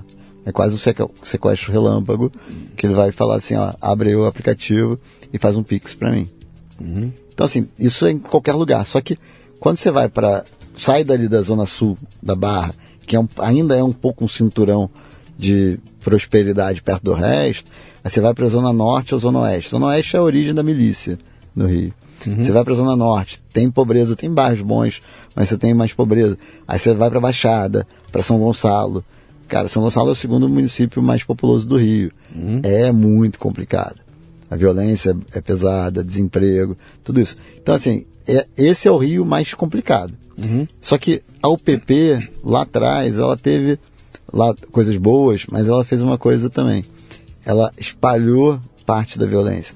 Então, por exemplo, ali a região da Costa Verde, que é Angra, Mangaratiba, Paraty, que não tinha tráfico, não tinha criminalidade, tráfico sempre teve, mas eu digo domínio territorial do tráfico, Sim. elas começaram a ter. Algumas facções, mesmo São Gonçalo, Niterói, algumas que estavam nas zonas antes ocupadas, que foram ocupadas depois pelos UPPs, os traficantes saíram foram para lá. E a gente ainda teve o caso recente, que não é o, o que fez o Rio ficar do jeito que está, mas contribuiu para o aumento da criminalidade, aquela decisão, aquela DPF do Faquin, que proibiu operações em favelas. Aí tem muita gente, tem uma certa desinformação em relação a esse tema. Ela não proíbe, ela dificulta. No início, praticamente proibiu porque todo mundo ficou com medo. Só que o que acontece? Quando você olha, aí você vai falar, pô, mas proibiu, mas a gente está vendo aí várias operações, tiveram algumas operações recentes que até foram polêmicas, morreu gente tudo mais. Por quê? Tem que ter autorização, tem que ser informado e tudo mais. Então, a grande operação, essa mais midiática, inclusive, que na minha opinião é usada também para fim eleitoral, ela é organizada, é planejada, o cara vai lá e consegue organizar, consegue ter autorização e faz. Mas a operação, por exemplo, o cara, motoboy, está trabalhando, tem a moto roubada. Aí o cara vai para a favela. E você, o motoboy vai lá para a polícia e pede para interceptar a moto dele, ir atrás da moto. Ele sabe onde é que está muitas vezes, porque ele tem o, o localizador. Opera, essa operação, que não é uma operação, é uma Sim. a atuação é momentânea, essa o cara não consegue ir. A polícia não pode entrar, não pode buscar a moto do cara. Não pode buscar. Ainda mais que aumentou tanto o poderio deles que o cara se entrar ali, dependendo da favela, Sim. ele está sendo. É, a gente acabou alvejado. de ver agora aí o pessoal usando hum, artilharia antiaérea contra, contra helicóptero. Virou guerra. Guerra, É uma, é uma é, guerra, né? É é. uma guerra. Eles estão. E você quer botar a mão nisso, cara? Você é completamente louco, bicho. É, eu acho que sim. Acho que tem É. um pouco de loucura, um pouco de idealismo, um pouco de missão, propósito, soma isso tudo. E Luciano, eu, eu penso assim, se, se ninguém fizer, se eu não fizer, quem vai fazer? Eu gostaria que tivesse mais gente fazendo. Eu gostaria de não precisar fazer. Mas eu me incomodaria muito de não fazer nada. Ainda mais depois que eu entrei para política. Eu falo isso. Olha, o cidadão que não é político, ou que não está envolvido com a política, ele tem sua responsabilidade de votar, de pesquisar, de cobrar, de estudar, tudo isso. É a responsabilidade de todo cidadão. É sua, da Sara, minha esposa, de todo mundo. É, é minha. No momento que você entra para a política, a sua responsabilidade aumenta. Mal comparando, igual o médico. O médico, antes de ser médico, ele não é médico. Ele foi lá e estudou medicina. Quando ele estudou medicina, qualquer pessoa que passar mal do lado dele, Ele tem obrigação de, de, de, de cuidar. de sim. cuidar. Então, eu me sinto meio que como se fosse um médico. Eu tô vendo o Rio de Janeiro morrer, tá ali passando mal, e eu sou político já, eu, não eu tenho voto, eu tenho é, acesso, eu tenho tudo, e eu tô vendo o Rio de Janeiro morrer, eu não vou fazer nada. Então é um pouco isso. Claro, se tivesse outro competente, com vontade, qualificado para fazer isso, eu, talvez eu não fosse. Porque eu não entrei para política para ser político. Eu não entrei para política como profissão. Eu entrei para ajudar. Entrei meio que, cara, tava passando mal ali o pessoal, né, o Rio de Janeiro. E aí eu entrei para isso. Fui deputado federal, sou deputado federal, mas eu tô vendo, cara, isso aí não tá, não tá salvando o paciente. Ou não é o suficiente para salvar o paciente. É importante, é, né? Agora eu preciso fazer algo mais. Porque, e, e assim, eu tenho uma consciência também de que, ok, eu não sou salvador da pátria, eu não sou é, mito, eu não sou nada disso. É, tem gente talvez mais qualificada que eu, né? Tem gente, mas assim, eu tenho disposição, vontade, estudei, preparei, conheci o Rio, rodei pra caramba, tenho experiência profissional prévia, né? tenho experiência na política. Então, assim, eu tenho um preparo que pouca gente tem nesse sentido amplo, né? É, agora, e, e eu tenho vontade. E senão, o que, que vai ser? Vai deixar o, o Rio na mão do, do Freixo? Você já, não é mais, você já não é mais pré-candidato. Você já foi anunciado como candidato. Já foi homologado. Já foi homologado. Ah, Quer dizer, você é o candidato a governador pelo Rio de Janeiro, pelo Partido Novo. isso. Tá. Você já tem uma, você já tem um plano? Já desenhou um plano? Já vai publicar um plano? O que que? Sim. Como é que você está fazendo isso? Nós, desde, desde janeiro, quando eu fui escolhido pelo partido, na verdade começou até um pouco antes disso, a gente começou a montar um plano de governo, com vários especialistas, pessoas técnicas que conhecem de cada tema, né? A gente pegou, pegou e separou saúde, segurança, educação e botou pessoas que entendiam do assunto para cada tema. E a gente foi montando esse, esse plano. Mês passado, ou foi início desse mês agora, não lembro, a gente sol- lançou isso para a população. Tem um site, inclusive, quem quiser entrar lá, pauloganime.com.br barra plano colaborativo. E, lá, Ok. e lá tem as diretrizes, não tem o plano completo. É, alguém da, da- do nosso grupo lá botou um elogio a você aqui, dizer, foi, muito legal eu ter visto que ele, ele soltou uma, uma enquete, né, pedindo para as pessoas que Isso. tivessem Isso. sugestões para que mandassem para ele. Exatamente. Então, assim, a gente fez isso com especialistas, agora abriu para a população, e a ideia agora é consolidar esse- essa versão final como nosso plano. Agora, Luciano, sinceramente, O plano de governo mesmo, que é o que a gente vai executar, Uhum. a gente vai terminar de construir, claro que aí são os princípios, Sim. os valores, né? Como a gente vai. Uma vez que ganhar a eleição, Sim. você vai começar a transição, Sim. vai olhar lá dentro, né? Agora, claro, o que eu. 2018, eu fui candidato a deputado federal. Eu tinha o meu plano de governo, entre aspas, né? O minha, minhas propostas. Eu não fui contrário àquilo ali. Eu estou seguindo aquilo ali. Mas eu entrei em nível de profundidade, adaptei alguma coisa. Eu falava muito de geração de emprego e renda.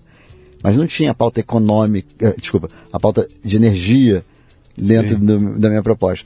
Mas para o Rio, gerar emprego e renda passa pela área de óleo e gás, energia Sim, e tudo mais. sim. Então, eu só descobri a importância disso e como tinha uma atuação importante no Congresso Quando você botou a mão. quando eu ali. botei a mão naquilo ali. Sim. né? Então, no governo a mesma coisa, assim, poxa, a gente sabe que vai fazer melhorar a polícia, combater sonegação e a lavagem de dinheiro, né, desses grandes caras que fazem isso para alimentar a máfia, a corrupção e tudo mais. A gente vai investir em educação profissionalizante. Pra, educação profissionalizante, para mim, é o grande segredo para dar um, uma, uma mudança no Rio. Porque hoje, muito jovem não tem trabalho Sim. é, porque não tem formação, não tem capacidade para trabalhar. Então, não estou falando de faculdade, nem ensino Sim, técnico. você está falando o que a Alemanha faz há séculos, cara. Exatamente. Eu vou te dar um diploma técnico e você sai dali com uma profissão. É isso, Né? é isso. E dá para fazer isso rápido, muito rápido. E isso transforma, porque você tira o garoto da rua, você tira o garoto da criminalidade, você bota ele para ajudar a alimentar a família, pagar a conta de luz, Uhum. você bota esse garoto também para atrair empresa, porque tem muita empresa que não está ficando, não está crescendo no Rio porque não tem mão, mão de obra qualificada. Então, assim, a gente quer fazer uma, uma cadeia, na verdade, um- uma esteira produtiva para esse garoto, essa moça ter formação, ter como se formar, ter como investir se quiser empreender, ter como trabalhar depois. Esse é o nosso grande plano para a parte econômica que impacta a segurança. E agora, é claro, a segurança são os dois pilares. Né? Eu falo da educação, é, dessa questão, mas assim, é, é a pegada da educação na parte econômica. né? Então isso tudo está misturado. O, a segurança pública do Rio ela não tem uma causa só. Não é só um problema de polícia, é um problema social, é um problema de moradia, é um problema de educação. Tem muita coisa para colocar, né? E a gente precisa mudar isso. Sim, não é, não é um ou outro, né? Você não, Não. pode fazer uma. Que era, como é que é? Mais escolas, menos presídio. Não, pera um pouquinho, cara. É isso aí. Você não, não é um ou outro, Não, né, não. cara? É, E é tem que, tudo, ah, né? tem que ter mais presídio também, tá? Sim. É, presídio hoje é a escola do crime Sim. e tem que mudar isso. E é uma coisa, eu sou engenheiro de produção. Eu trabalhava em- com metodologia de gestão, essas coisas todas. Cara, você não resolve um problema pegando o, o grande bloco de problema. Você pega aquilo ali E divide em fatia, claro. Em fatia e vai resolvendo cada fatia. Faz um pareto, né? Pega ali, divide Sim. e vê. É assim, gestão é assim. Então, assim, você não vai resolver todos os problemas de uma vez só. Poxa, o Estado tem uma capacidade de mudança que nem outra coisa tem, né? Sim. E você vai transformando aos poucos. Você vai lá e pega, pô, peraí. É, vou pegar esse problema. Por, por exemplo, mesmo caso de moradia, para exemplificar. Você vai para Rocinha, no Rio, você tem casas ali que estão estabelecidas, que são boas casas, mas que não têm título de propriedade. Sim. Não tem o registro. O que, que você tem que fazer? Dar o registro. Sim. Regularização fundiária. A Casa Verde e Amarela também ajuda nisso, na regularização fundiária, né? Não é só questão de do Minha Casa Minha Vida de crédito. Tem pessoas que estão em lugares ali dentro que não pode morar gente. Tem tuberculose, tem, não tem saneamento, tem Tá umidade. na beira de um de um lugar que, que onde caia, onde cai, tem deslize, é, deslizamento e tudo mais. tivemos em Petrópolis recentemente. Sim. Esse cara, você não vai registrar a casa dele. O que, que você vai fazer? Dar uma moradia pro cara. Uhum. Aí você pega esse mesmo cara, você divide em dois, em dois, três, quatro, cinco, o que for. Por quê? Tem um que se você falar para ele, olha, eu vou te dar um crédito subsidiado, você vai conseguir ter- pagar né, lá a sua parcelinha, esse cara consegue pagar. Você tem que fazer esse programa de moradia popular. Sim. Tem outro cara que não tem dinheiro, que você tem que dar um aluguel social.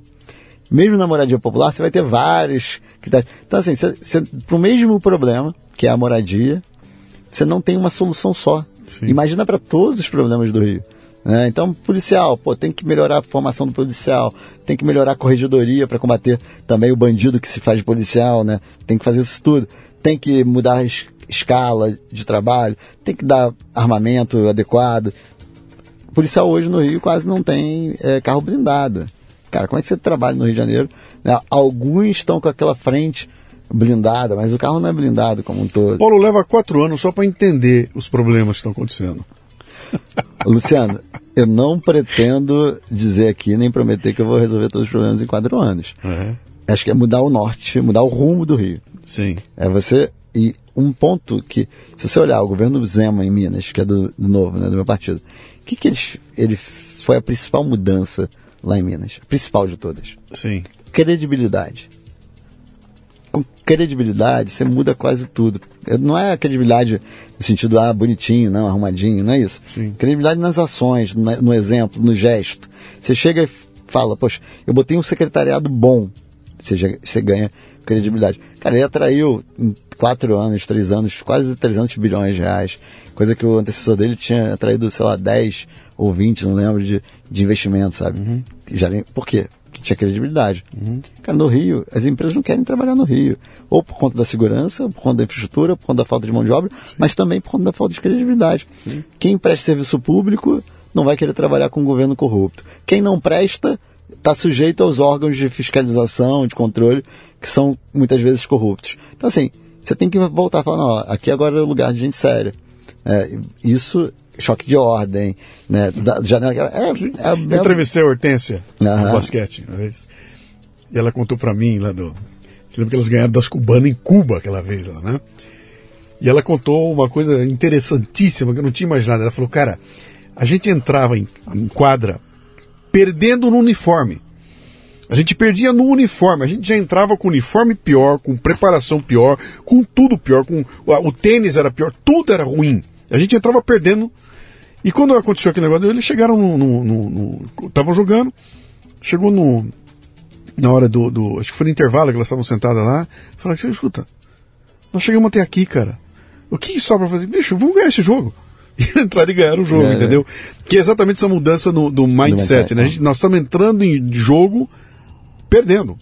A cabeça é o seguinte: eu não vou ganhar esse jogo. Eu estou ah. entrando perdendo, né? E se você conseguir mudar isso aí para recuperar que é o que tinha. no... é. Cara, o Rio, o Rio dos anos 60, é. cara. Que era uma cidade maravilhosa, é. né? O que, que era? Pô, a música é a melhor do Brasil, o samba é o melhor do Brasil, as pessoas. Tudo está acontecendo aqui. É, o, o, Rio contaminava o Brasil culturalmente com o que tinha de, de melhor que esse país tinha para acontecer. Ô, Luciano, né? mesmo. Eu tô com 39 20 anos atrás, eu viajava com os meus amigos, ou 20, 15 anos atrás, eu viajava com os meus amigos, passar carnaval, né? Coisa de garotada Sim. e tal, não sei o quê. Cara, as pessoas falavam do carioca com admiração, com. Era, era até legal ser carioca, né? Naquela época. Hoje, as pessoas falam do Rio, é chacota. Sim. Né? É, então, assim, não é, não é, nem só. Do, você está falando dos anos 60. Eu estou falando dos anos 90, Sim. 2000, né? De 20 anos atrás. Sim. E hoje as pessoas. E o próprio carioca. Quando você fala da corrupção no Rio, não é aquela coisa, cara, eu não aceito corrupto. É, cara, todo mundo é corrupto mesmo. Uhum. O cara já está resignado. Sabe? Entrou, é, é, é, culturalmente, o, o carioca comprou essa. Comprou o rótulo, comprou essa, esse estereótipo e, e, aí vai ser difícil, viu? E o cara que não se adapta hoje, ou, por exemplo, ah, pô, tá todo mundo ali, caiu o caminhão ali com comida, vai todo mundo pegar. O cara que não vai, ele é otário. Sim. Ele, ele é que tá errado. Cara, não dá, não pode. A gente tem que. E não é a maioria, sabe? É, e eu acho que o exemplo muda isso. Exemplo Sim. vem de cima e a gente tendo assim um exemplo de cara que agora a gente está fazendo o negócio certo, tem que trazer a população para perto, uhum. tem que trazer a mídia para perto também. Isso que eu ia te falar, cara, é. a, a, imprensa é, era fundamental, é fundamental. para levar. Eu, eu, me lembro que aqui em São Paulo estava tendo uma discussão uma vez com o problema da violência em São Paulo, aquela loucura. E, e eu não me conformava. Eu falei, cara, por que, que até hoje o, o governador do estado não chamou os donos das maiores agências de publicidade, os donos das redes de televisão, botou todo mundo numa sala e falou, cara, ajuda a gente a arrumar isso aqui, cara. A polícia não é bandida. Nós temos que, que dar um jeito de que a população entenda, colabore e a gente construa um, um, um, uma segurança melhor aqui, mas eu dependo de vocês, né? Cara, pessoal da agência, me ajuda com a campanha de comunicação, ou vocês da mídia, me ajudem com a divulgação disso aqui tudo, né? E eu falei, por que, que até hoje não aconteceu isso? Ou será que aconteceu e ninguém tá nem aí? Cara, se ninguém tá nem aí, é complicado. Sozinho o governo não vai conseguir. É, eu acho que fora do governo, como eu estou hoje, eu tento fazer algo assim e muitas vezes as pessoas falam: tô contigo, Sim. tô dentro, é isso aí, você vai ser meu candidato, vou te apoiar e tudo mais. Aí eu, legal, como é que você pode ajudar? Não, então, mais pra frente a gente vê. É. Eu sinto muito que muita gente quer que isso aconteça, mas não, Não quer se envolver. Não quer se envolver, Não não quer quer se se expor. Por quê? Porque como a máquina lá e como tudo está tão ligado ao governo de alguma forma, Uhum. o empresário, as pessoas que têm alguma relevância no Rio hoje, econômica, Não querem se colocar em risco nenhum. não querem se colocar em risco não. Por quê? Porque se ele me apoia hoje e eu não sou eleito, amanhã ele está ferrado. Sim. Alguns não, alguns estão brigando com a gente, mas muita gente não tem coragem de se assumir Sim. e colocar o deles na reta e falar, cara, tamo junto, vamos mudar esse negócio. E, e se não tiver esse lance do tamo junto, vai ser complicado mudar. É. Meu caro, batemos o nosso timing aqui de papo, né? Qual é a tua mensagem aí para as pessoas que nos ouviram aqui, para os teus colegas cariocas, para o povo do Rio de Janeiro? Co- Como é que é? O que, que você tem a dizer aí? Olha, eu vou começar falando um pouquinho sobre lado nacional, né, que foi o início da conversa. Sim. A mensagem é que eu tenho muita esperança. Eu acredito muito que nós temos ondas e que se a gente aproveita alguma dessas ondas, a gente consegue eh, passar e, e resolver os problemas. Eu acho que a gente teve uma, uma oportunidade muito grande no início do governo atual. Eh, era uma onda em que a, a população, eh, o governo, tudo estava acontecendo para ir para esse caminho. E a gente se perdeu por vários fatores, desde polêmicas, pandemia e tudo mais. Mas eu acho que se em algum momento a gente retomar, né, tiver uma- um novo pico com commodity alta, né, com até mesmo agora a gente provou várias reformas estruturantes Sim. importantes, né, que a gente ainda não viu o resultado. Sim. Marco legal de startups, lei do gás, cabotagem, saneamento, tudo isso. Pode ser que daqui a pouco isso aí dê um boom. E, só que o grande ponto é esse. O país tem que estar unido para pegar isso aí e falar, vambora. Sim. Se tiver, eu acho que a gente consegue avançar. A gente teve vários, vários pontos de oportunidades ao longo da nossa história recente que a gente não soube aproveitar. Acho que a liderança ela é importante nisso. né? E eu acho que esse é o papel também nosso, seu como influenciador, eu hoje como político, né, como cidadão também, é pensar assim, cara, a gente tem que fazer a nossa parte. né? A gente tem que assumir um protagonismo. Né? Na eleição todo mundo tem um voto, nas redes todo mundo tem o seu papel, pa- perfil e tudo mais. Não tem nada que é impossível. Eu não era ninguém como político e fui eleito deputado federal. Claro, não é fácil. Mas assim, não é um negócio, ah, algo intocável, é algo impossível. né? Então, assim, acho que a política ela é feita pelas pessoas.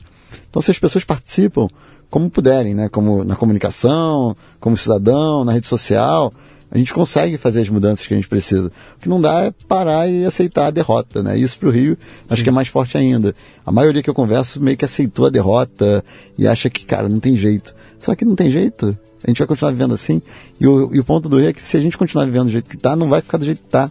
Vai piorar. Vai piorar. Sim. A gente não tá numa coisa de tá, estabilidade. A gente não tá estável na merda, desculpa o termo.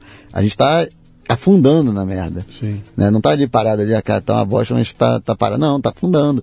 Tá submergindo. O negócio vai ser cada vez pior. Daqui a pouco, assim, não vai ter lugar no Rio que o, seja, que o Estado entre, vai ser só milícia e tráfico. Não sei se, se chegar nesse ponto a gente vai ter uma grande Convulsão social. convulsão social, né, com força armada, alguma coisa que vai mudar isso aí.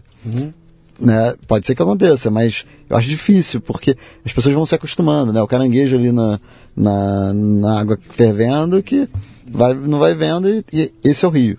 No Rio não aconteceu do nada. Foi aos poucos, foi aos poucos, aos poucos, aos poucos, deixou que- do jeito que tá. Mas se a gente não fizer nada, cara, vai ficar do jeito que tá. Assim, e tem que acreditar, tem que fazer. Tem que ir lá, cara, eu vou fazer minha parte. Ah, é difícil? É, mas, cara, se cada um fizer a sua parte, a gente consegue mudar essa realidade e fazendo, pegando o boi, né, Sim. cortando em pedacinho Sim. e resolvendo pedacinho aos pouquinhos, né. Eu tô confiante, acho que é, eu tenho muita, eu sou muito otimista, realista também em alguns momentos, mas acho que o otimismo e o realismo não são antagônicos. As pessoas às vezes acham que otimismo e realismo são, são antônimos, mas não. Né? O antônimo de, de otimista acho que é pessimista. Uhum. Né? Então você pode ser otimista e realista, é, que não é, não é impossível.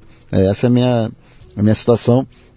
E aí também, assim, acho que quem quiser né, já, já tem meu contato, mas entra em contato com a gente no, no, na, nas redes sociais.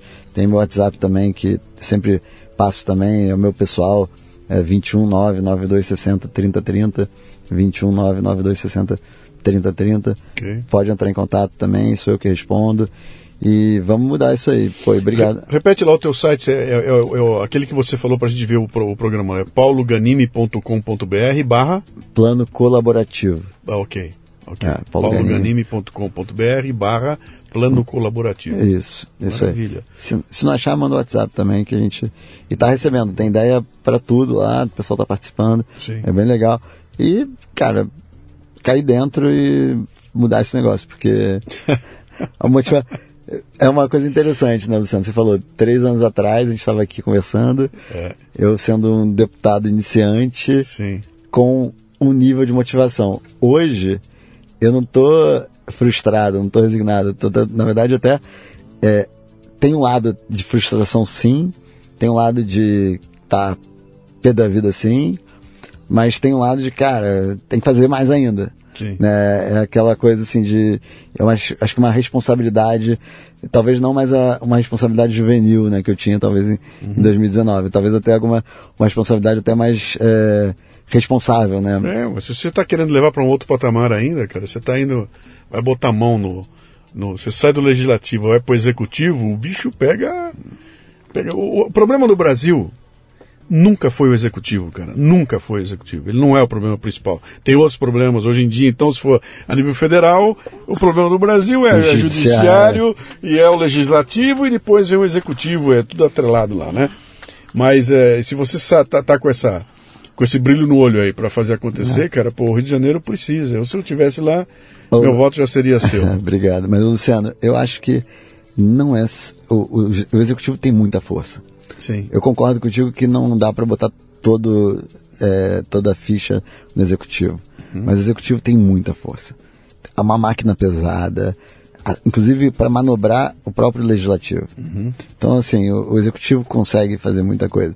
Acho que hoje no Rio, para a gente conseguir mudar, não adianta a gente tentar eleger 70 deputados estaduais, por exemplo, que é a nossa alergia. Então, acho que o governo consegue. E, e o exemplo de Minas é, é um bom exemplo. Sim. Cara, ele está mudando Minas. Está mudando Minas.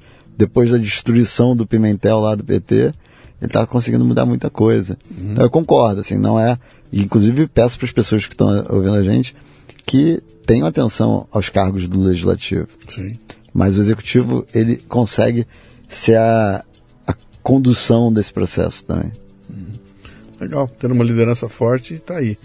Cara, obrigado pelo convite aí. Olha, boa sorte nessa tua missão. Obrigado. Não vai ser fácil, até porque tem uns, tem uns ali que estão na, na, na fila concorrendo que é, o bicho é bravo, cara. Mas eu espero que você consiga, cara. Eu espero que muita gente escute isso aqui e, e tenha consciência aí de que so, sozinho você não vai conseguir fazer nada.